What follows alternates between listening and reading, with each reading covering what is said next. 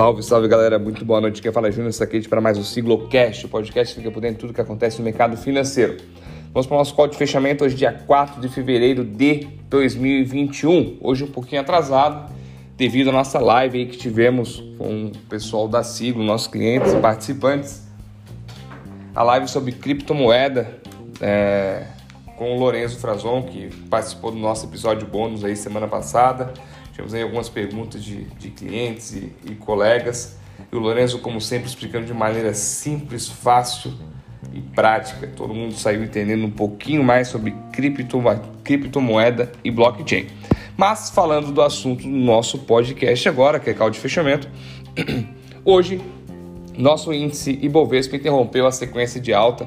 Quase a gente fechou quatro altas seguidas, mas o índice terminou em queda de 0,39 com 119.260 pontos e o volume financeiro negociado de 30,4 bilhões de reais. O dólar subiu aí 1,47, fechando a R$ 5,45.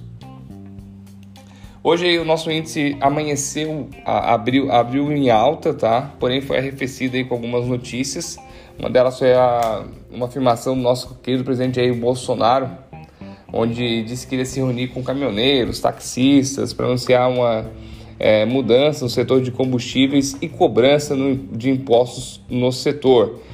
Na verdade, isso soou, soou um, pouco, um pouco mal assim é, para o mercado, porque não veio de, contra, de encontro é, o que a gente estava comemorando há um tempo, que era o alinhamento do discurso do Congresso, Ministério da Economia e o presidente para defender as pautas liberais como a reforma. Mas, falou, falou.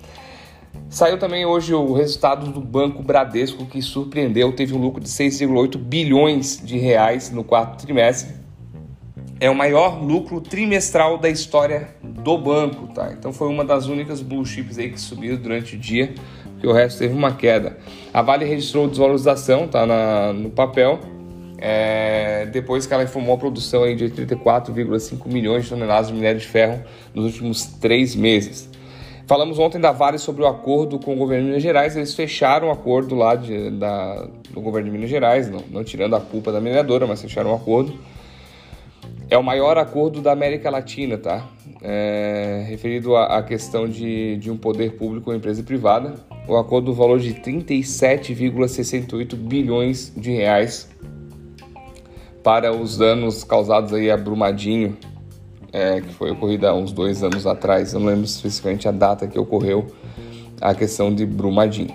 É, e Pacheco hoje deram foco na vacinação e um auxílio emergencial, claro, dentro do teste, dentro do teste de gasto. Então, pô, tá bom. O discurso pelo menos está andando conforme um alinhado.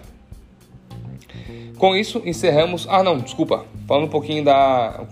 Um pouquinho dos itens que eu comentei de manhã, tá? É, no, na Inglaterra, eu defini, o Banco Central manteve a taxa de juros de de empréstimo a 0,01 como o previsto e o alvo de compra de ativos de 895 bilhões de libras. A gente falou de algumas divulgações de resultado, tá? O Deutsche Bank, que é o banco da Alemanha, é, superou as expectativas em 2020, apesar do Covid, tá? A gente não acreditava aí, mas ele superou. Mesmo assim, as ações tiveram queda na manhã.